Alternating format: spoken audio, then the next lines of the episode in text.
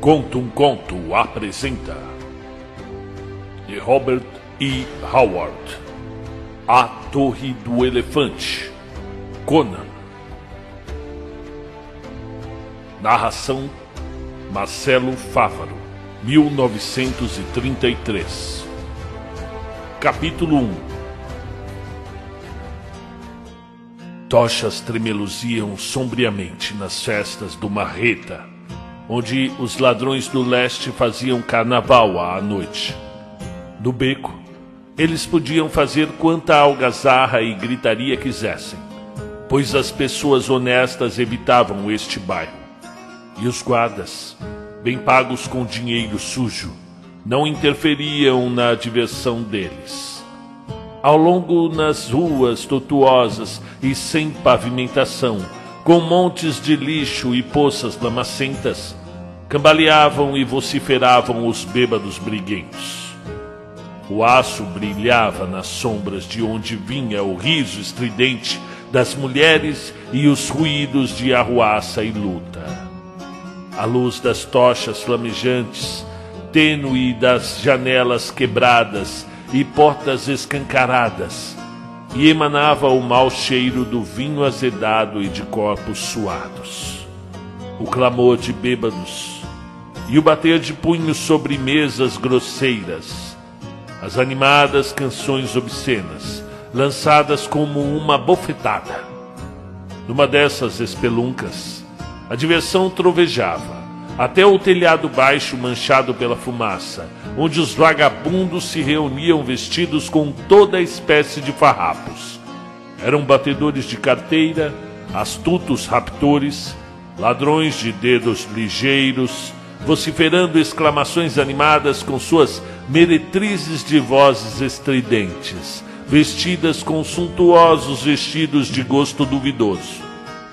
O elemento dominante eram os vagabundos do lugar, zamorianos de pele e olhos escuros, com sabres em seus cintos e fel em seus corações. Mas lá estavam também alguns lobos vindos de meia dúzia de nações do interior havia um gigante hiperbóreo renegado, taciturno, perigoso, com uma espada amarrada a seu enorme corpanzil terrível. Pois no marreta, os homens carregavam o aço abertamente. Havia um contraventor chemita, com seu nariz adunco e barba encaracolada negro-azulada. Havia uma prostituta brituniana, de olhos ousados, sentada no colo de um gunderlandês de cabelos castanhos. Um soldado mercenário nômade, desertor de algum exército derrotado, e um godo indecente, cujas piadas picantes provocavam gargalhadas. Era um raptor profissional vindo da longínqua Quot para ensinar como raptar as mulheres dos amorianos que nasceram com mais conhecimento sobre essa arte do que jamais ele conseguiria obter. Este homem interrompeu sua descrição dos encantos de uma futura vítima e enfiou sua cara num enorme caneco de cerveja espumante. Em seguida, soprando a espuma de seus lábios gordos, disse: Oh, Bel, Deus de todos os ladrões! Eu lhes mostro como roubar prostitutas. Eu a farei passar pela fronteira samoriana antes de amanhecer. E haverá uma caravana esperando para recebê-la. Trezentas peças de prata foi o que o conde de Ofir me prometeu em troca de uma esguia jovem brituniana da classe mais alta. Eu levei semanas andando pelas cidades fronteiriças, disfarçando de mendigo para encontrar uma que servisse. E essa é uma linda peça. Ele jogou no ar um beijo obsceno. Conheço alguns lords de Shen que negociariam o segredo da Torre do Elefante em troca dessa jovem. Disse voltando à sua cerveja. Um toque na manga de sua túnica o fez voltar a cabeça, resmungando por ter sido interrompido. Em pé, ao seu lado, estava um jovem, alto e robusto. Este estava tão deslocado naquela espelunca quanto um lobo cinzento entre ratos famintos nos bueiros. Sua túnica barata não conseguia esconder as linhas duras, bem proporcionadas de sua estatura poderosa. Os ombros largos e pesados, o peito maciço, a cintura delgada e os braços pesados. Sua pele estava tostada pelo sol dos campos. Seus olhos eram azuis e ardentes. Uma negra cabeleira emaranhada coroava sua fronte larga. De seu cinturão pendia uma espada, numa bainha de couro surrado. O cotiano recuou involuntariamente, pois o homem não pertencia a nenhuma raça civilizada que ele conhecia. Você falou da Torre do Elefante? Disse o estranho, falando o zamoriano com um sotaque estrangeiro. Ouvi muitas histórias sobre a torre. Qual é o seu segredo? O camarada não parecia ameaçador. A cerveja e a audiência deixaram o cotiano todo cheio de si. O segredo da Torre do Elefante? exclamou. Ora, qualquer idiota sabe que Iara, o sumo sacerdote, mora lá com uma grande pedra preciosa chamada Coração do Elefante que é o segredo de sua feitiçaria. o bárbaro ficou digerindo a informação por algum tempo. Eu vi essa torre, disse ele. Ela fica no meio de um grande jardim, a um nível acima da cidade, cercada por muros altos. Não vi nenhum guarda. Seria fácil pular o muro, porque ninguém ainda roubou essa joia. O cotiano arregalou os olhos e abriu a boca, pasmo com a simplicidade do outro. Em seguida, caiu numa gargalhada e os outros o acompanharam. Ouça esse pagão! vociferou ele. Ele quer roubar as joias de Yara! Ouçam, camaradas, disse ele voltando-se solenemente para o jovem. Eu suponho que você seja alguma espécie de, de bárbaro do norte. Sou da Cimeia, respondeu o estrangeiro, num tom nada amistoso. A resposta e a maneira como ela foi dita pouco significavam para o cotiano. De um reino que ficava bem ao sul, nas fronteiras de Shen.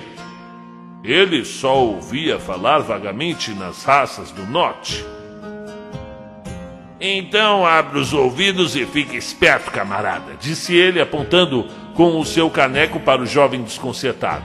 Pois saiba que em Zamora, principalmente nessa cidade, existem mais ladrões destemidos do que em qualquer outro lugar do mundo, mesmo em Cote.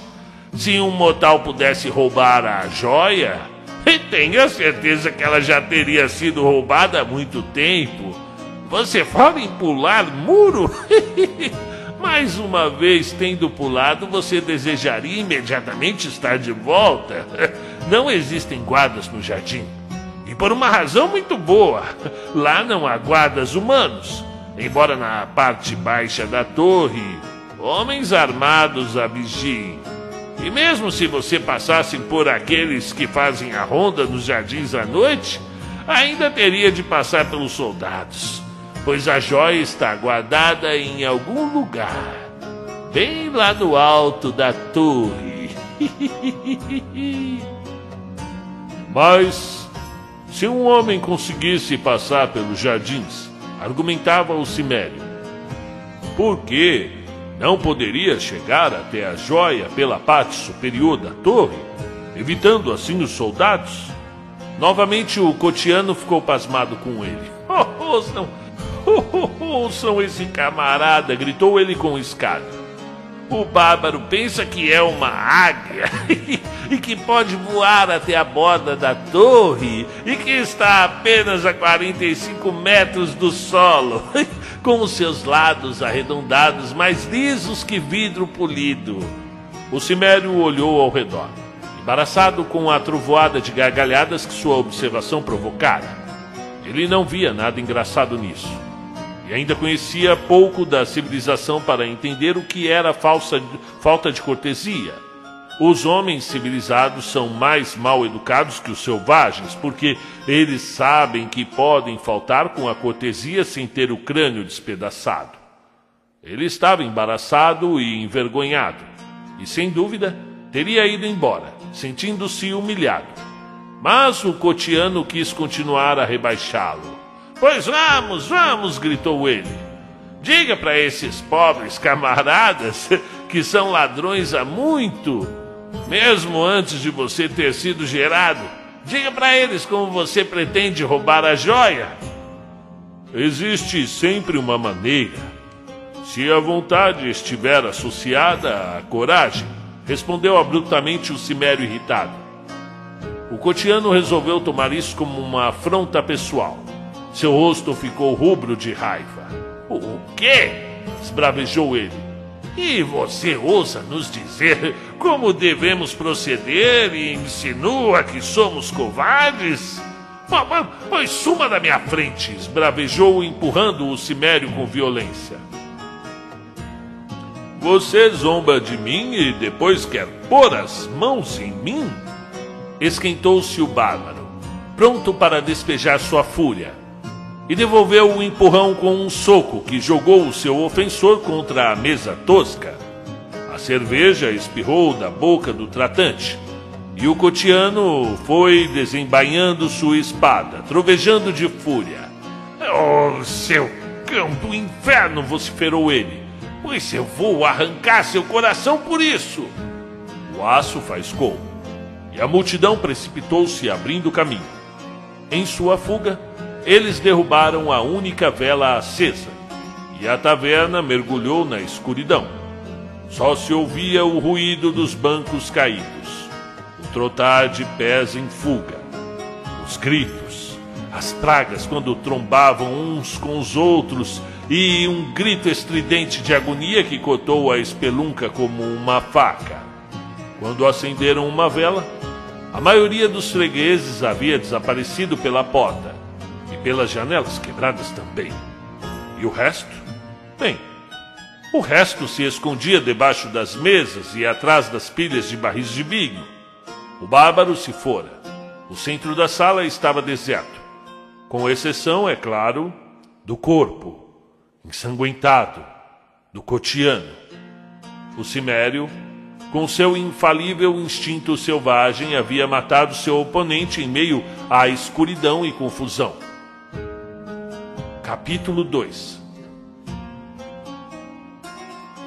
O cimério deixou para trás as luzes lúgubres e a orgia de bêbados.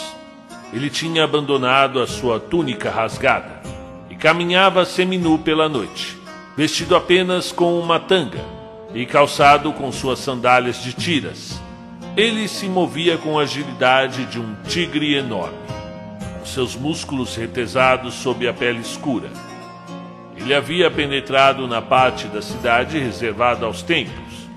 De todos os lados eles refletiam sua brancura à luz das estrelas.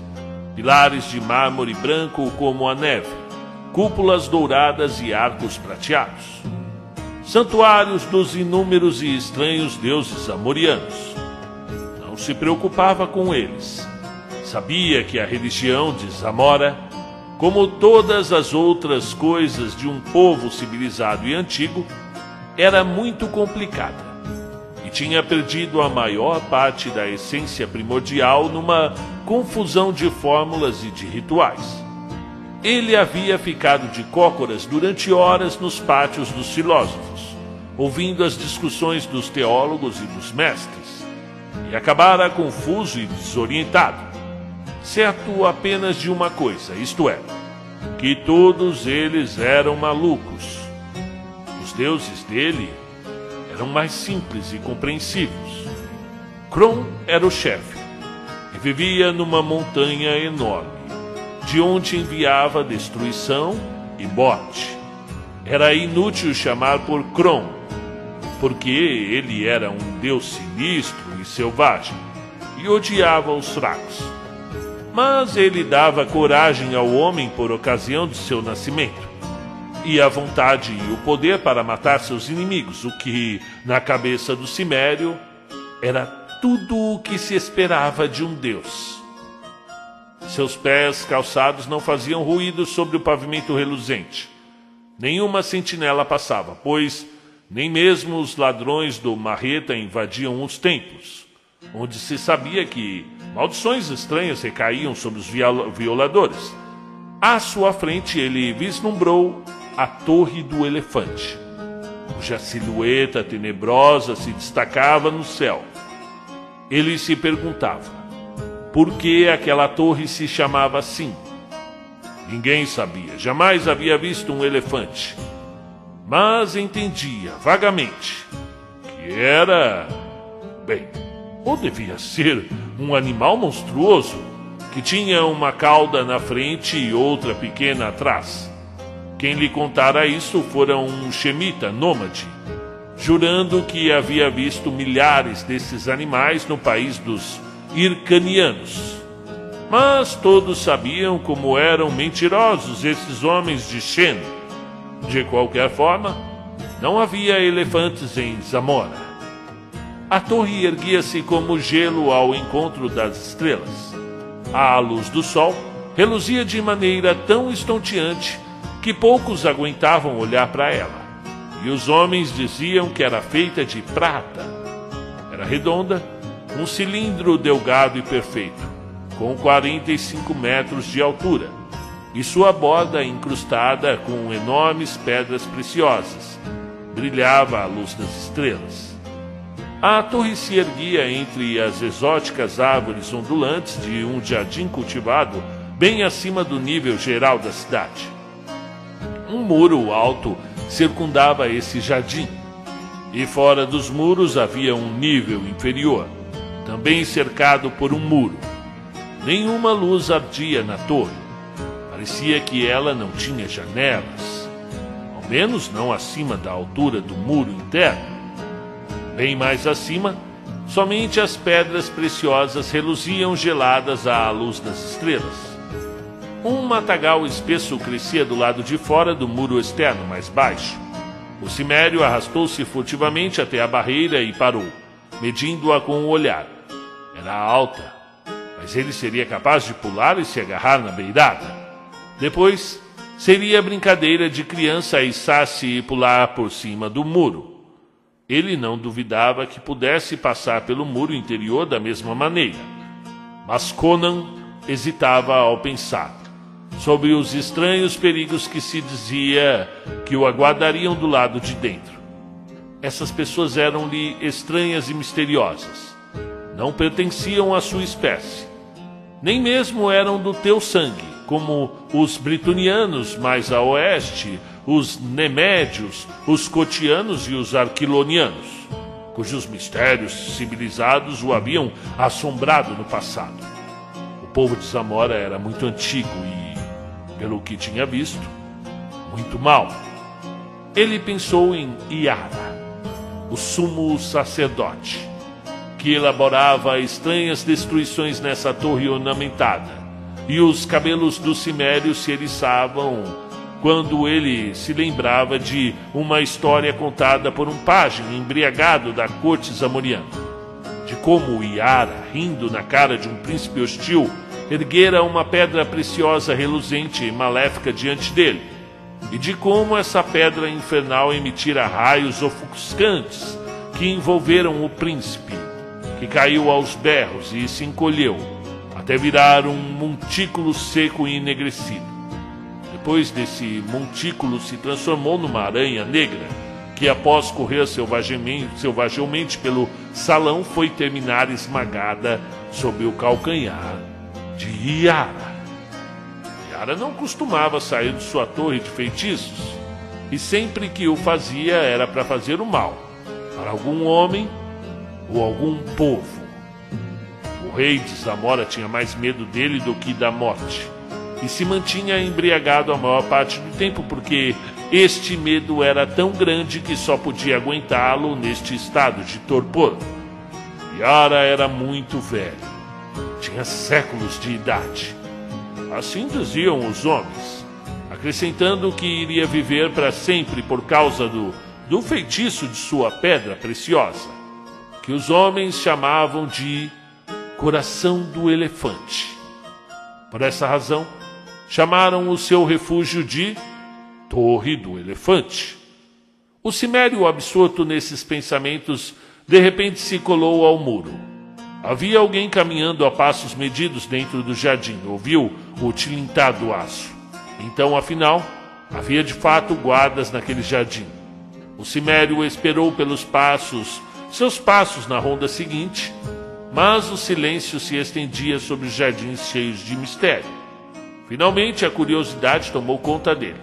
Saltando com leveza, agarrou o muro e se jogou do topo, deitado sobre a beirada larga. Observou o espaço vazio entre os muros, com apenas alguns arbustos cuidadosamente amparados perto do muro interno. A luz das estrelas caía sobre o gramado regular e ouvia-se o borbulhar de uma fonte invisível. O cimério se abaixou cautelosamente para o lado de dentro e desembainhou a espada, olhando ao redor. Nervoso por estar desprotegido à luz das estrelas, caminhou pé ante pé ao longo da curva do muro, tateando até se aproximar dos arbustos que havia notado antes. Então, correu agachado em sua direção e quase atropelou um vulto deitado à beira dos arbustos. Uma rápida olhada à direita e à esquerda não revelou nenhum inimigo, pelo menos à vista. E ele se curvou para investigar. Seus olhos vivos, mesmo na penumbra, mostraram-se mostraram-lhe um homem robusto, vestido com uma armadura prateada e com um capacete em pontas de guarda real de Zamora. Um escudo e uma lança jaziam ao seu lado. E num instante percebeu que o homem havia sido estrangulado bárbaro olhou ao redor indeciso. Ele sabia que o homem devia ser um guarda e que ele havia escutado passar por seu esconderijo ao lado do muro. Nesse curto intervalo, mãos desconhecidas haviam estrangulado o soldado. Forçando os olhos na penumbra, viu um indício de movimento nos arbustos perto do, perto do muro. Mergulhou naquela direção, segurando a capa com força não fez mais ruído do que uma pantera esgueirando-se pela noite, no entanto, o homem que ele estava espreitando ouvia. O Cimério sentiu alívio ao perceber que, pelo menos, era um ser humano. Em seguida, num sobressalto de pânico, o camarada deu um rápido giro, fez menção de se lançar para a frente, as mãos cerradas, mas quando a lâmina do cimério reluziu à luz das estrelas, recuou. Por um tenso instante, nenhum deles falou. Os dois prontos para qualquer coisa. Ei, você não é um soldado? sibilou o estranho finalmente. É um ladrão como eu? E quem é você? perguntou o Cimério num sussurro, cheio de suspeitas. Sou Taurus, na Nemédia. O Cimério abaixou sua espada. Já ouvi falar de você. Chamam-no de príncipe dos ladrões? Uma risada baixa foi a resposta. Taurus era tão alto como o Cimério, porém mais pesado. Gordo tinha o ventre grande, mas cada movimento seu era imbuído de um sutil magnetismo dinâmico, que se refletia em seus olhos penetrantes e brilhantes, cheios de vitalidade. Ele estava descalço e carregava um rolo que parecia uma corda fina e forte, como nós, amarrados a intervalos regulares. E quem é você? sussurrou ele. Conan, da Ciméria, respondeu o outro. Estou procurando uma maneira de roubar a joia de Iara, que os homens chamam de o coração do elefante.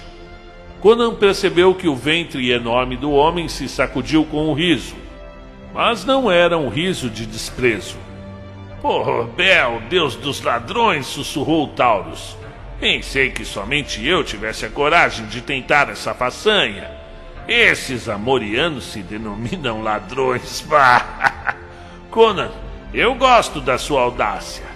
Eu nunca compartilhei uma aventura com alguém, mas por Bel, tentaremos isso juntos se você quiser. E então você também está atrás da joia?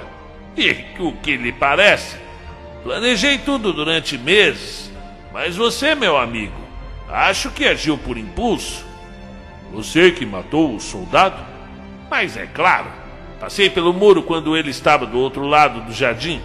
Escondi-me nos arbustos e ele me ouviu. Ou pensou que tivesse ouvido alguma coisa, e quando veio procurando, não foi difícil esgueirar-me atrás dele e agarrar de repente seu pescoço para para estrangulá-lo.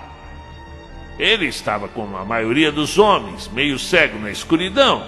Um bom ladrão deve ter olhos de um gato. Você cometeu um único erro, disse Conan.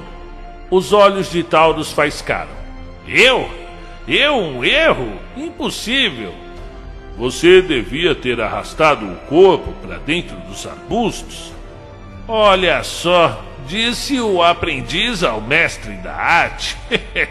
Eles só trocarão a guarda depois da meia-noite.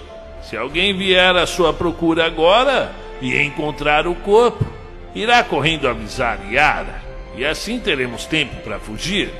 Se não o encontrassem, iriam bater nos arbustos e, nos, e nós apanharíamos como ratos numa ratoeira. Você tem razão, concordou Conan. Então agora presta atenção. Estamos perdendo tempo com essa maldita discussão. Não há guardas no jardim interno. Guardas humanos, quero dizer, embora haja sentinelas ainda mais mortíferas. Foi isso que me barrou tanto tempo, mas finalmente descobri uma maneira de dominá-las. E os soldados na parte inferior da torre?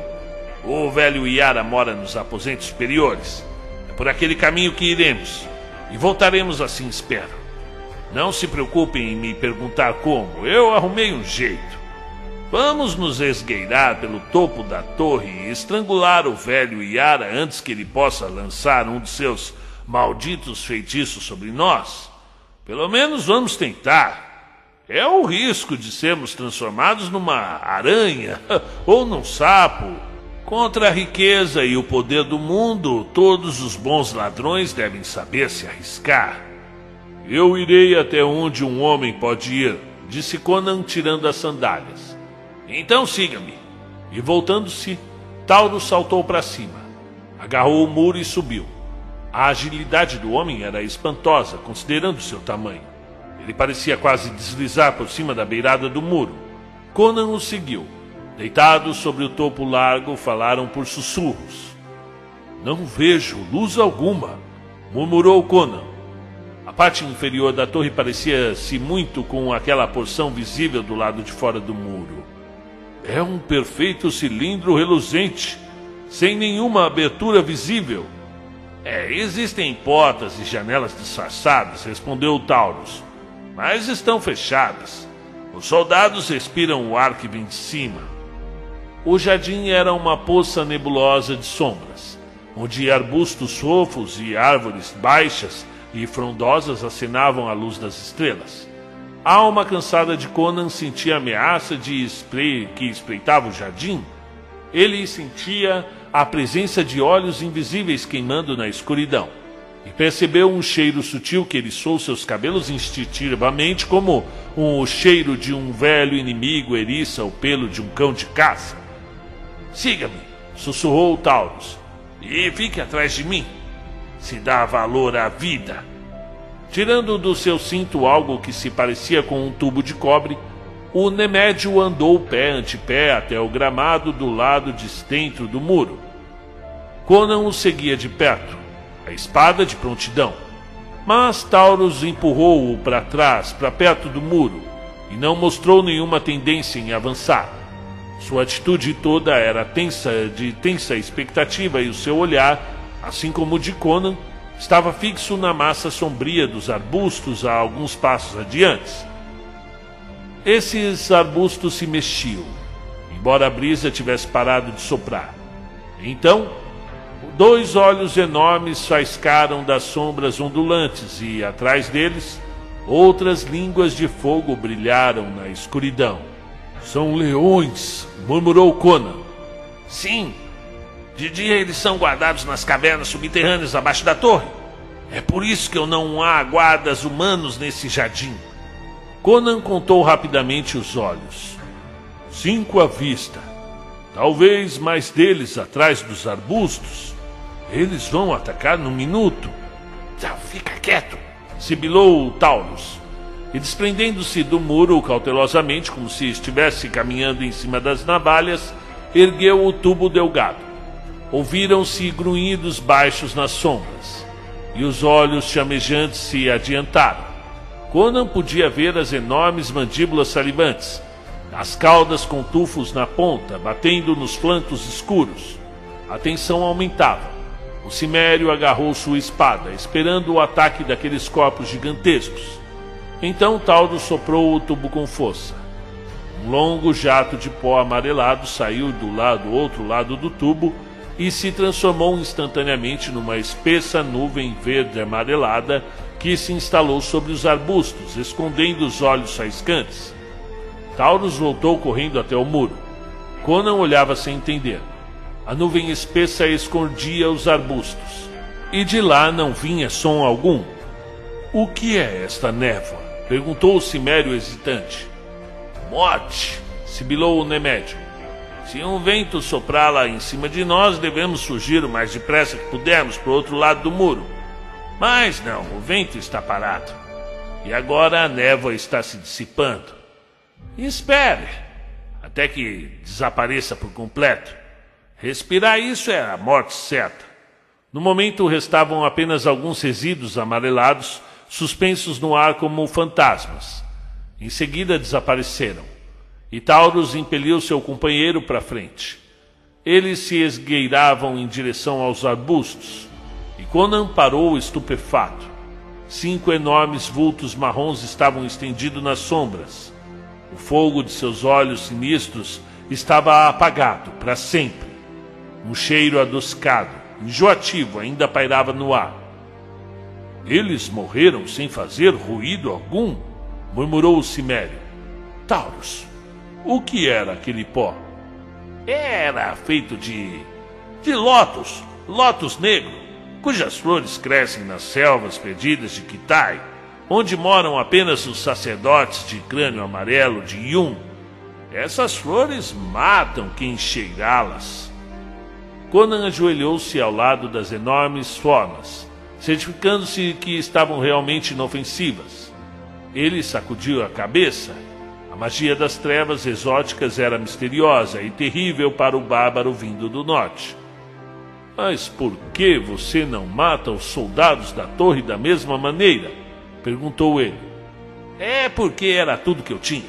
Obter esse pó foi uma façanha que por si só me tornou famoso entre os ladrões do mundo. Eu o roubei de uma caravana que se dirigia para Estígia.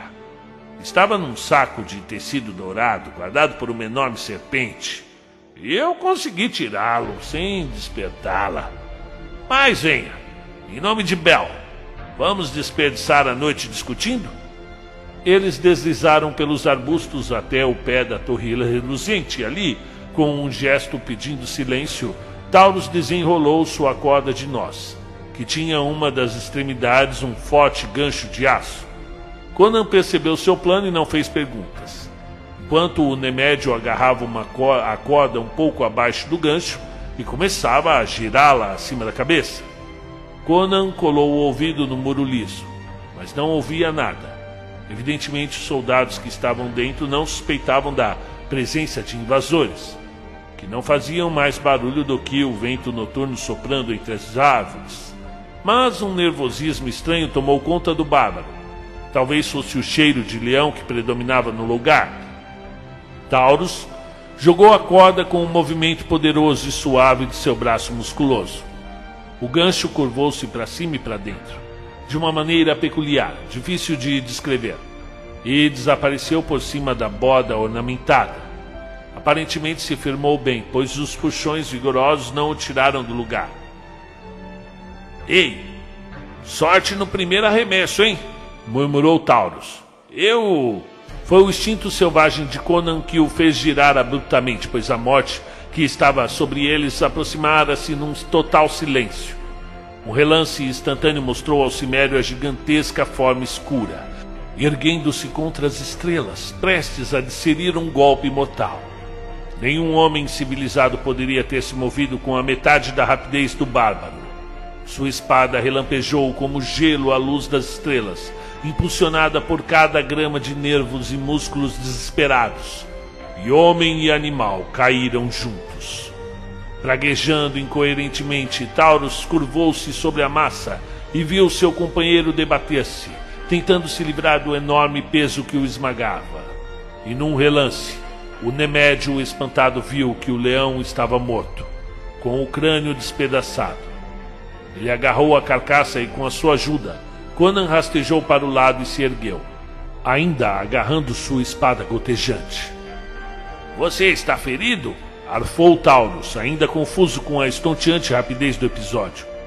Não, por Krum, respondeu o bárbaro. Mas foi por um tris. Por que esse maldito animal não rugiu quando nos atacou? É, todas as coisas desse jardim são estranhas, disse Taurus. Os leões atacam silenciosamente, assim como outras mortes. É, vamos! Houve pouco barulho nessa matança, mas os soldados podem ter ouvido se não estiverem dormindo ou embriagados. Esse animal estava em algum outro lugar do jardim e escapou da morte por causa, por causa do veneno. Mas certamente não há mais leões. Devemos subir por essa corda. Eu não preciso perguntar a um cimério se ele consegue. Se ela aguentar meu peso, grunhiu Conan, limpando sua espada na grama. Ela aguenta três vezes o meu, respondeu Taurus. Foi tecida com tranças de mulheres mortas, roubadas de seus túmulos à noite. Para torná-la ainda mais forte, eu a mergulhei no vinho mortífero das árvores upas. Você conhece as árvores upas? É, é, eu vou primeiro. E me siga de perto. O Nemédio agarrou a corda e, apoiando o joelho numa laçada, começou a subida. Ele subia como um gato, compensando seu corpo aparentemente desajeitado. O cimério o seguiu. A corda balançava e girava em torno de si mesma, mas os dois não se deixavam intimidar. Ambos já haviam realizado escaladas muito mais difíceis. A borda ornada projetava-se perpendicularmente ao muro, de maneira que a corda pendia cada vez a uma distância de meio metro do lado da torre, fato que facilitava enormemente a subida. Enquanto os dois subiam silenciosamente, as luzes da cidade foram se afastando mais e mais. As estrelas acima deles iam ficando cada vez mais ofuscadas pelo brilho das joias ao longo da borda. Então, Taurus alcançou com a mão, içando-se para cima. Conan se deteve por um momento na beirada, fascinado com as enormes pedras preciosas cujo brilho gelado ofuscava seus olhos. Diamantes, rubis, esmeraldas, safiras, turquesas, opalas, incrustadas como estrelas na prata reluzente.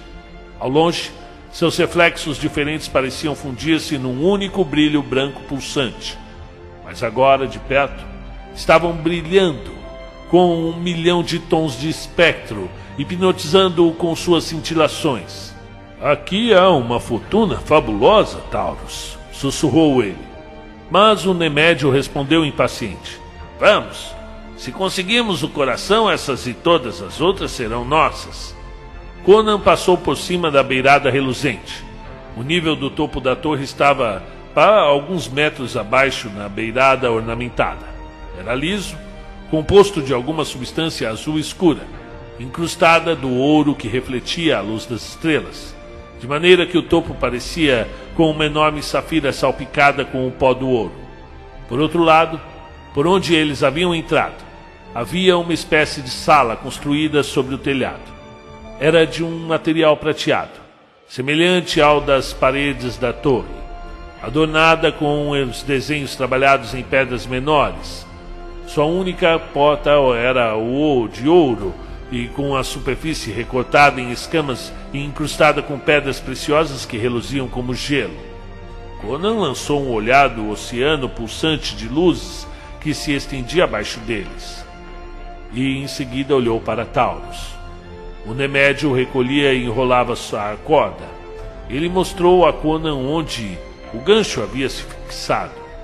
Uma fração de centímetro da ponta havia se enterrado sob uma enorme pedra preciosa do lado de dentro da borda. A sorte estava de novo do nosso lado, murmurou ele. Nosso peso poderia ter arrancado essa pedra. Bom, vem me seguindo. Os verdadeiros riscos da aventura começaram agora. Estamos na toca da serpente. Não sabemos onde ela está escondida. Arrastaram-se como tigres pelo chão escuro e pararam diante da porta de ouro. Com toda cautela, Taurus tentou abri-la. Ela acendeu sem oferecer resistência alguma. Os companheiros espiaram para dentro, tensos, esperando por qualquer coisa.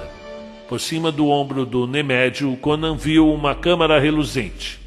As paredes, o teto e o chão, na qual ela se incrustavam enormes pedras brancas que pareciam ser sua única iluminação. Não se via ser vivo algum. Antes de cortar nossa única via de retirada, sussurrou Taurus, vai até a bota e olhe em todas as direções. E se avistar algum soldado nos jardins, ou qualquer coisa suspeita, volte e me avise. Eu vou esperar por você nessa sala. Conan não viu razão alguma para fazer isso e uma leve suspeita de seu companheiro tocou sua alma cansada. Mas ele fez o que Taurus pedira. Quando saiu, o Nemédio deslizou para dentro e fechou a porta. Conan rastejou por toda a volta da borda da torre, voltando para o ponto de início sem ter visto nenhum movimento suspeito no mar ondulante de folhas abaixo. Voltou para a porta e, de repente, dentro da sala, ouviu-se um grito estrangulado. O cimério saltou para frente eletrificado. A porta reluzente se abriu, e lá estava Taurus, emoldurado pelo frio esplendor das suas costas. Ele cambaleou e entreabriu os lábios, mas somente um engasgo seco saiu de sua garganta. Agarrando-se à porta dourada, ele precipitou-se para o telhado e em seguida caiu de cabeça, apertando a garganta. E a porta se fechou atrás dele. Conan, agachando-se como uma pantera à espreita, nada viu na sala atrás do Nemédio atingido. Durante o breve instante em que a porta ficou entreaberta, a não ser por um truque de luz que fez parecer como se uma sombra passasse pelo chão reluzente. Nada seguiu Taurus até o telhado, e Conan curvou-se sobre o homem. O Nemédio estava de olhos arregalados, pupilas dilatadas, cheias de confusão e espanto. Suas mãos apertavam a garganta. Os lábios tremiam e balbuciavam algo incompreensível. Em seguida, ele ficou inerte. E o espantado Cimério percebeu que Taurus estava morto. Sem saber o que havia o atingido, Conan fixou os olhos na misteriosa porta dourada. Naquela sala vazia, com suas reluzentes paredes ornadas de joias. Morte havia alcançado o príncipe dos ladrões tão rápida e misteriosamente quanto ele havia matado os leões do jardim abaixo. Hesitante, o bárbaro passou as mãos sobre o corpo e o seminu do homem, procurando uma ferida. Mas as únicas marcas de violência que encontrou entre os ombros, perto da base do seu pescoço taurino, foram três pequenas feridas, que pareciam ter sido feitas por três unhas enterradas na carne. A pele em volta dessas feridas estava enegrecida e exalava um leve, cheiro de putrefação. Dados envenenados, pensou Conan. Mas, nesse caso, eles ainda deveriam estar nos ferimentos. Cautelosamente ele se esgueirou na direção da porta dourada, empurrou-a e espiou para dentro. A sala estava vazia e, oh, banhada pela luz pulsante, e fria de milhares de pedras preciosas. No centro do teto havia um desenho esquisito, um padrão octagonal em preto, no centro do qual havia quatro pedras preciosas que emitiam uma chama vermelha diferente do brilho branco das outras pedras. Do outro lado do quarto havia uma outra porta, semelhante àquela onde se estava, mas não estava esculpida em escamas foi por aquela porta que a morte havia surgido, e uma vez tendo atingido sua vítima, voltara pelo mesmo caminho. Fechando a porta atrás de si, o Cimério avançou pela câmara. Seus pés descalços não faziam ruído sobre o chão de cristal. Não havia cadeiras nem mesas. Com estranhos, havia apenas quatro divãs de seda, com estranhos desenhos bordados a ouro e vários baús de mogno emoldurados com pratas. Conan praguejou.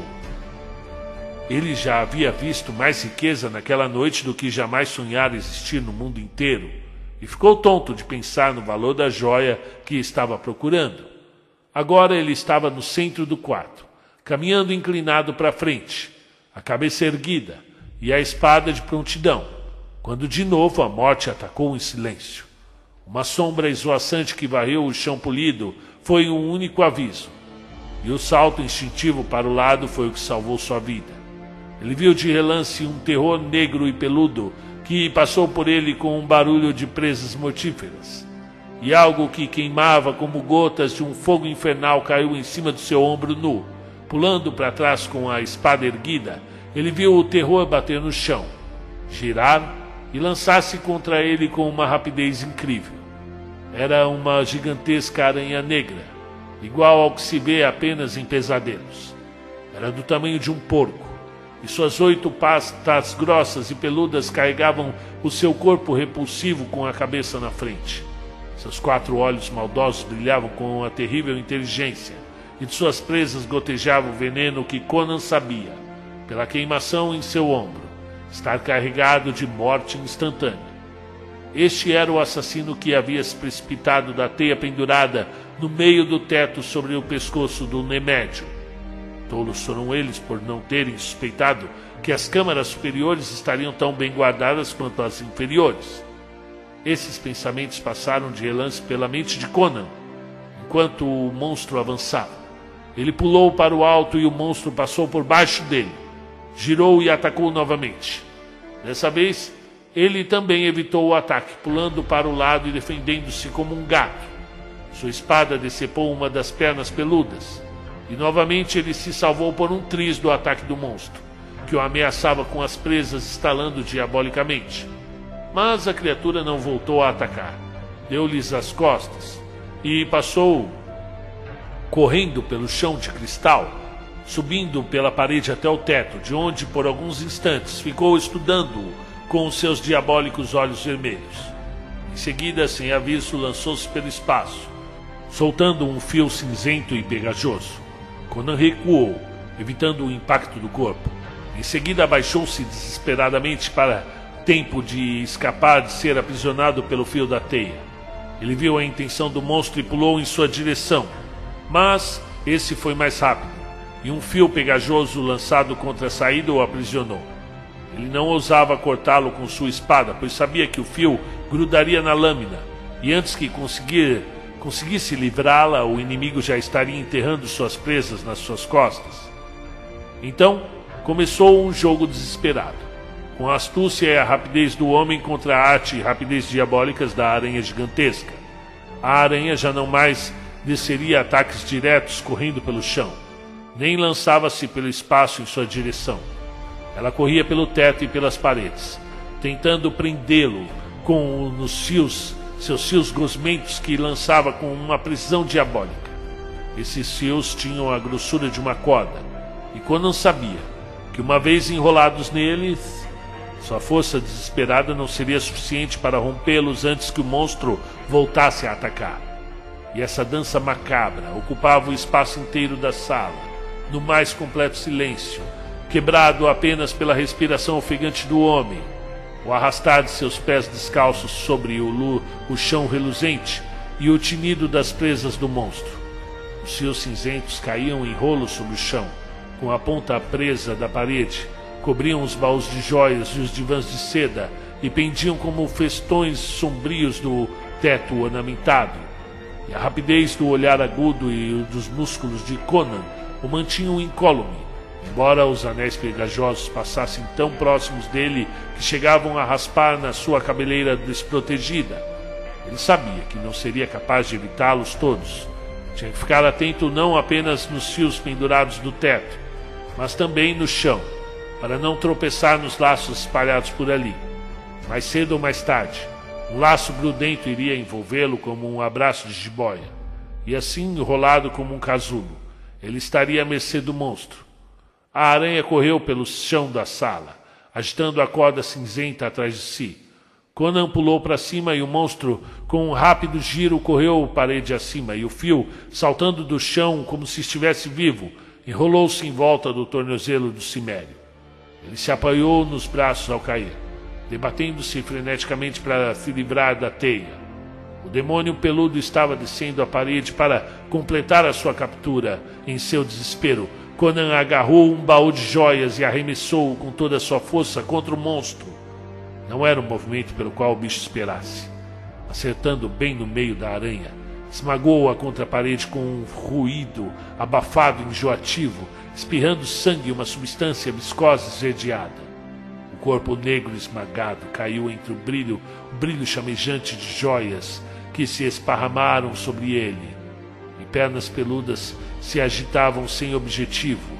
Os olhos vermelhos moribundos brilhavam entre as faiscantes pedras preciosas.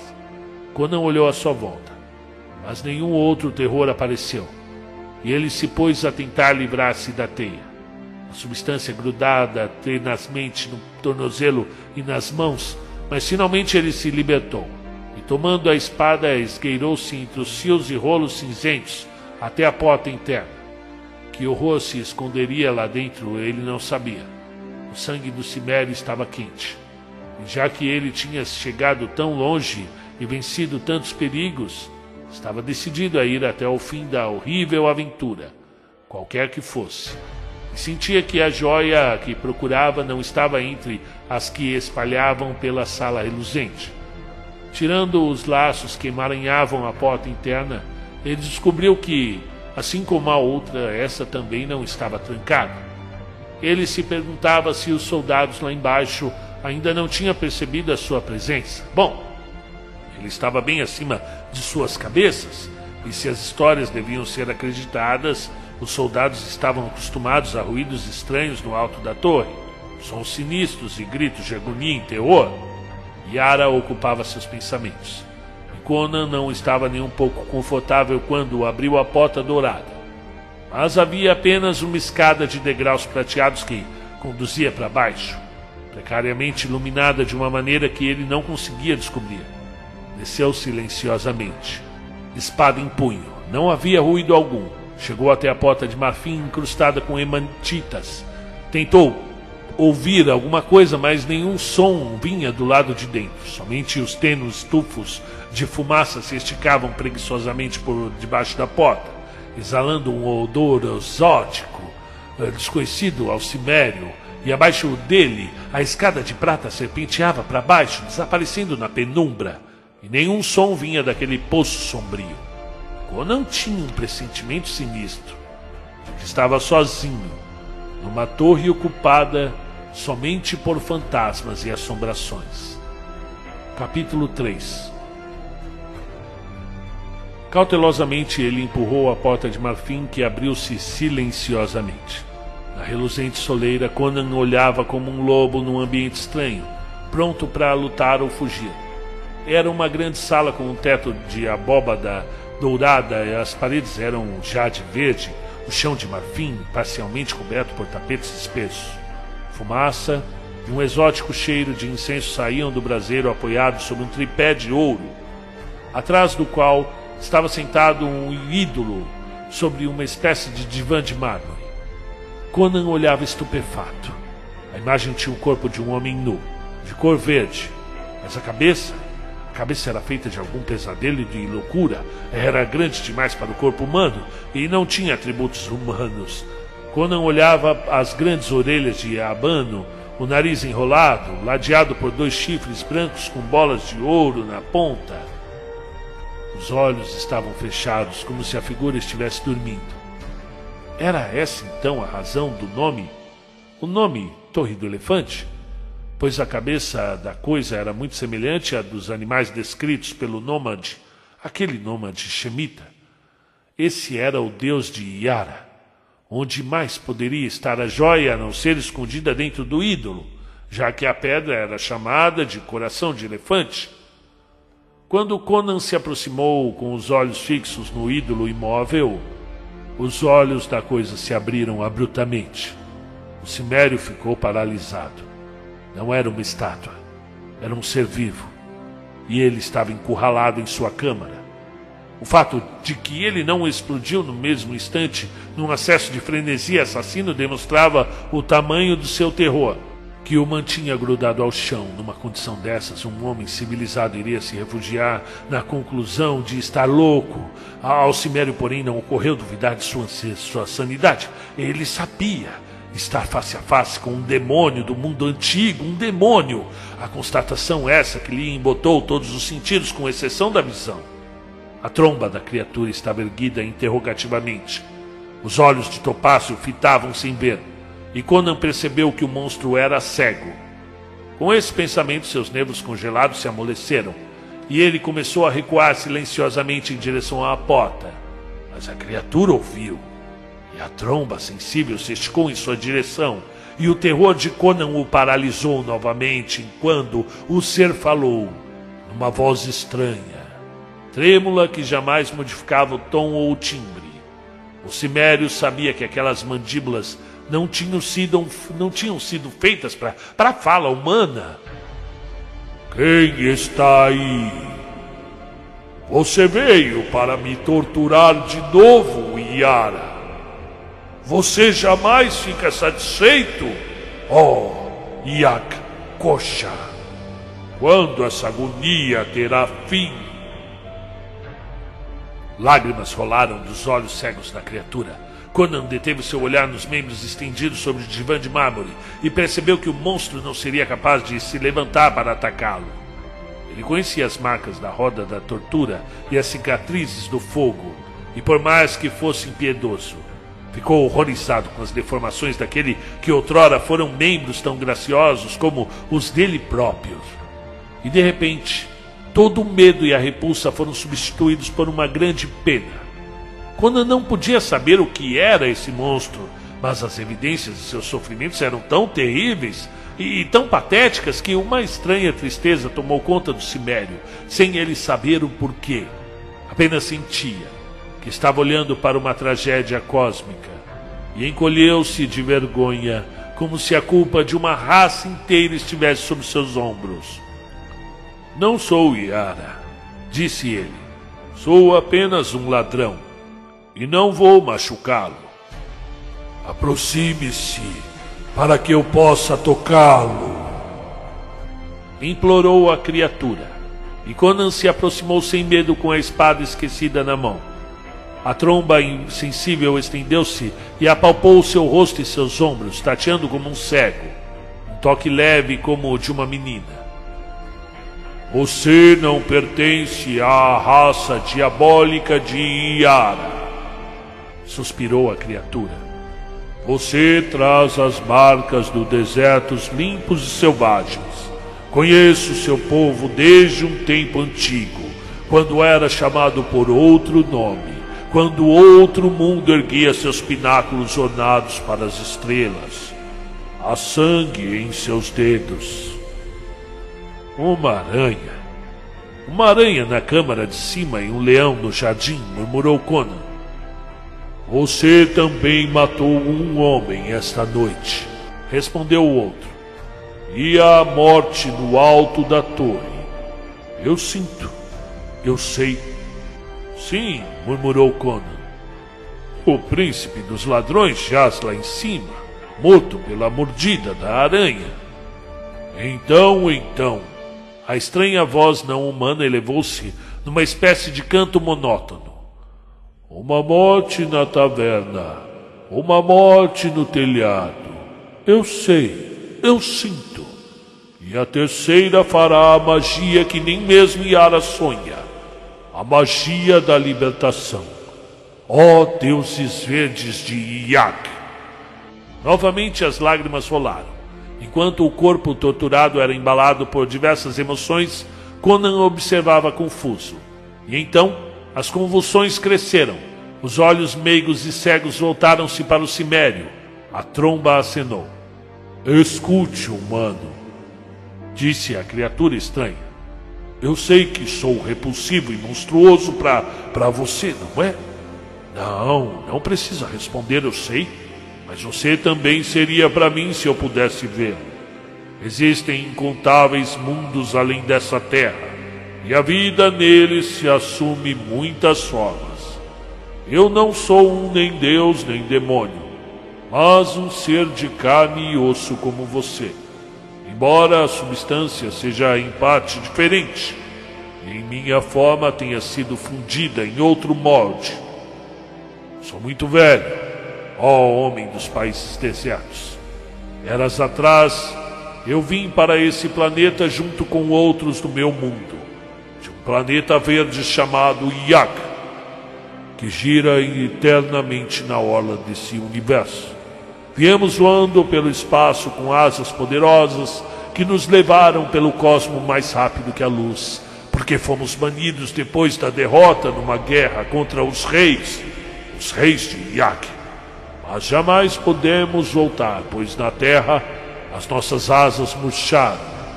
Aqui vivíamos separados da vida terrestre. Lutamos com as estranhas e terríveis formas de vida que andavam pela terra, então, de maneira que nos tornamos temidos e não éramos molestados nas florestas escuras do Oriente, onde morávamos. Vimos os homens evoluírem dos macacos e construírem as reluzentes cidades de Balúzia, Camélia, Comoria e suas irmãs. Vimos como elas tremeram por causa dos ataques dos Atlantes, Pictos, Lemurianos pagãos. Vimos os oceanos se erguerem e trancarem a Atlântida e a Lemúria, as ilhas dos Pictos e as reluzentes cidades civilizadas.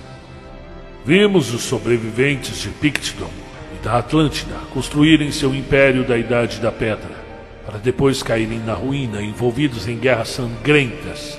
Vimos os pictos afundarem no abismo da selvageria, os atlantes voltarem ao estado simiesco. Vimos novas levas de imigrações selvagens rumo ao sul, vindas do Círculo Ártico, para construir uma nova civilização, com novos reinos chamados Nemédia, Cótia, Aquilônia e suas irmãs. Vimos o seu povo ascender dos Atlantes, que regrediam ao nível dos macacos. Vimos os descendentes dos Lemurianos, que haviam sobrevivido ao cataclismo, surgirem de novo como selvagens que migraram para o oeste, com o nome de Kirkanianos. E vimos essa raça de demônios, sobreviventes de uma antiga civilização que existia antes da submersão da Atlântida, adquirir de novo a cultura e o poder que é esse maldito reino de Samora.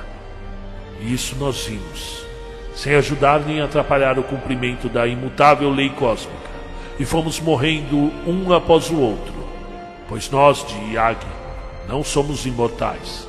Embora nossa vida seja longa como a vida dos planetas e das constelações.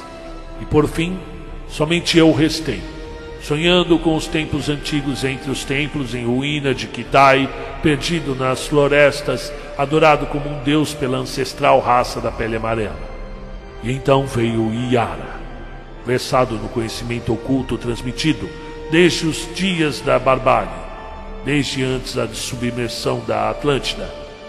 E de início ele se sentava a meus pés e aprendia sabedoria comigo mas não ficava satisfeito com o que lhe ensinava, pois era magia branca e ele queria a sabedoria do mal para escravizar soberanos e satisfazer suas diabólicas satisfações. Eu jamais lhe ensinaria por vontade própria os obscuros segredos que aprendi involuntariamente sem procurá-los. Mas ele sabia mais do que eu imaginara. Com a maldade obtida entre as tumbas sombrias da escura Estigia, ele me obrigou a lhe passar um segredo que eu não pretendia desvelar, e voltando o meu poder contra mim, me escravizou. Ah, deuses de Iak, minha taça tem sido amarga desde aquela hora.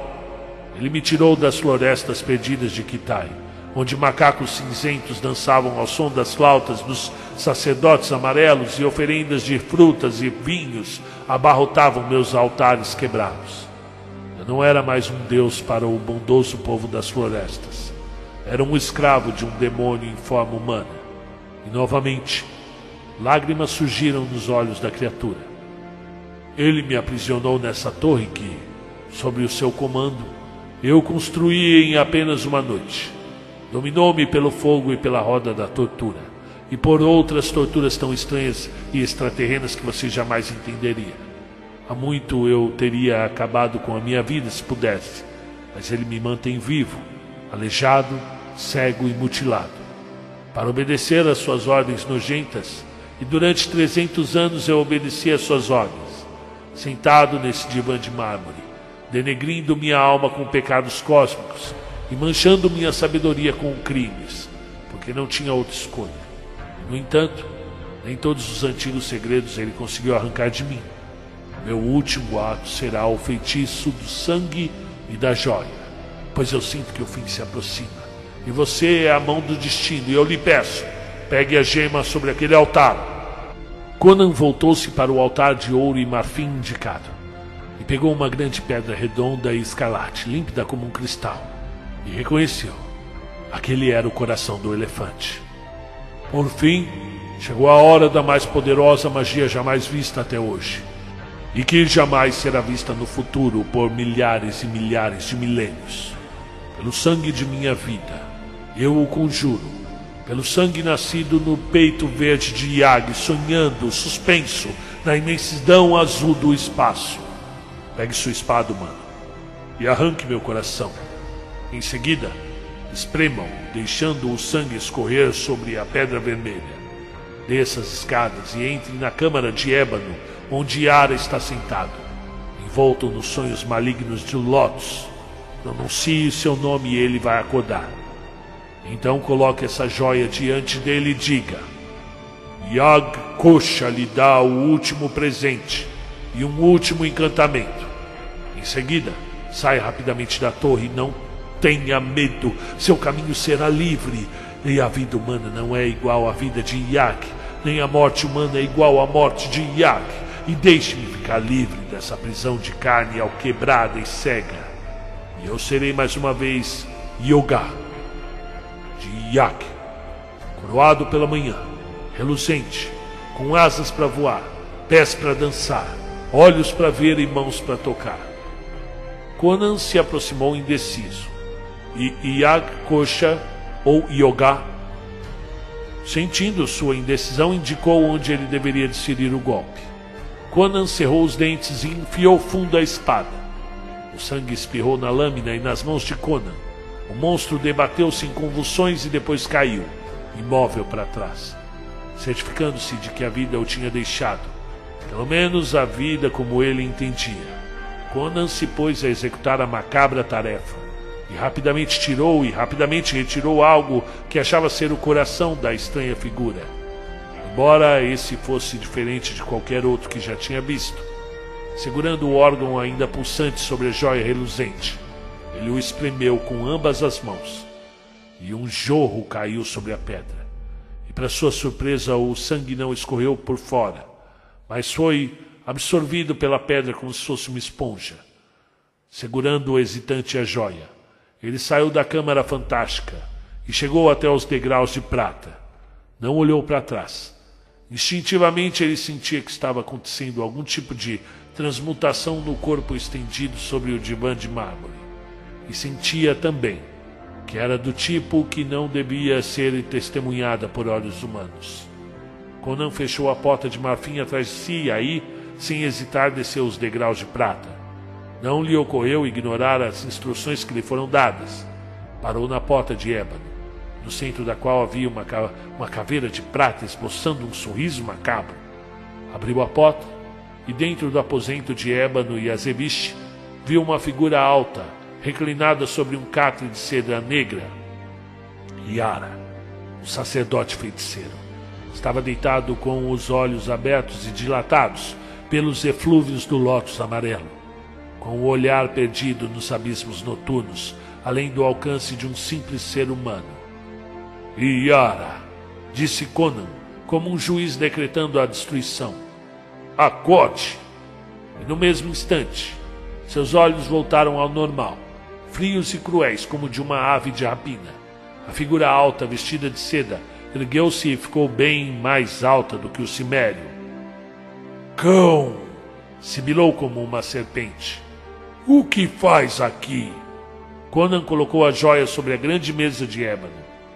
Aquele que mandou essa gema ordenou-me que dissesse: Yak Kosha lhe dá um último presente e um último encantamento. Yara encolheu-se. Seu rosto escuro empalideceu. A joia deixara de ser límpida como um cristal. Suas profundezas lamacentas pulsavam e tremiam, e esquisitas ondas esfumaçadas de cor mutante passavam por sua superfície lisa, como que hipnotizado. Yara se curvou sobre a mesa e agarrou a gema, olhando nas suas profundezas sombrias, como se um imã estivesse atraindo sua alma trêmula para fora do corpo. E Conan pensou que seus próprios olhos estivessem lhe pregando peças, pois quando Yara se levantou do divã, parecera gigantesco. Agora a cabeça de Yara mal chegara aos seus ombros ele piscou confuso e, pela primeira vez naquela noite, duvidou dos seus sentidos. E então percebeu chocado que o sacerdote estava se encolhendo. Estava encolhendo cada vez mais diante de seus olhos. Conan continuou olhando, sem se emocionar, como um homem observa um jogo, imerso num sentimento de irrealidade esmagadora. O Cimério não estava mais certo de sua própria identidade percebendo que estava olhando para evidências externas de um combate invisível entre as forças imensas, muito além da sua compreensão. Agora, Yara não era maior que uma criança, depois do tamanho de um bebê. Ele esticou-se sobre a mesa, ainda segurando a joia. Súbito, percebendo seu destino, o feiticeiro levantou-se de um salto, soltando a gema. Ele continuava encolhendo ainda mais. E Conan viu uma minúscula figura correndo loucamente pela mesa de ébano, agitando os minúsculos braços, gritando numa voz que parecia guinchar de um inseto.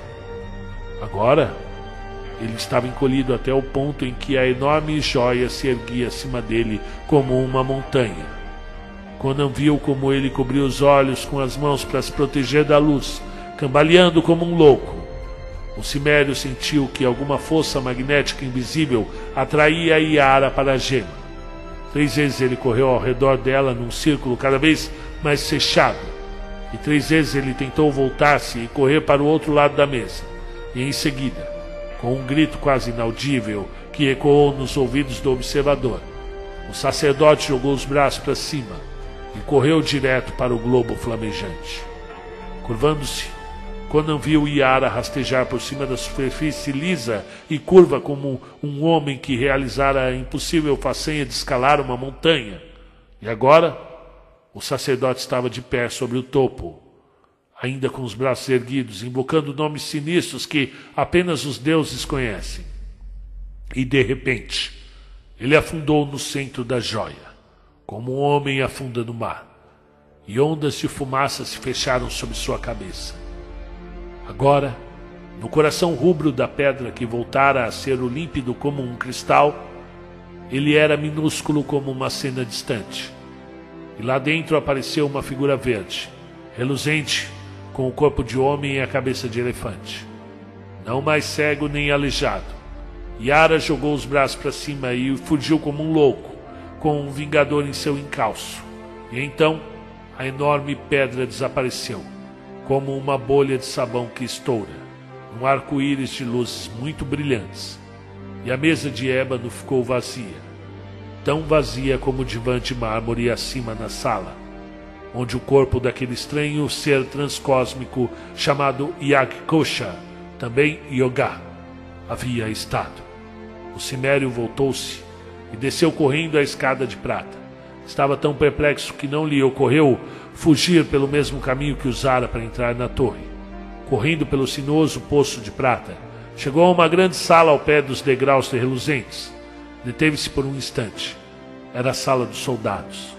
Viu o brilho dos seus peitorais de prata e das suas bainhas ornadas de joias. Estavam aglomerados ao redor de uma mesa, com suas plumas escuras ondulando sombriamente acima das cabeças vazias. Vestidas com capacetes, eles estavam deitados no meio de seus dados e canecos de vinho espalhados pelo chão, de lápis lazuri manchado de vinho. E Conan sabia que estavam mortos. A promessa tinha sido cumprida. A palavra foi mantida. Conan não sabia se foi feitiçaria, ou encantamento ou a sombra de grandes asas verdes que silenciou os inimigos. Mas seu caminho havia sido desimpedido. E uma porta de prata estava aberta, emoldurada pela claridade da aurora. O cimério saiu para os jardins e, quando o vento da aurora soprou sobre ele a fresca fragrância das plantas viçosas, Conan despertou como de um sonho. Voltou-se indeciso para olhar para a torre enigmática que acabara de deixar. Ele esteve enfeitiçado ou encantado? Será que tudo não passara de um sonho?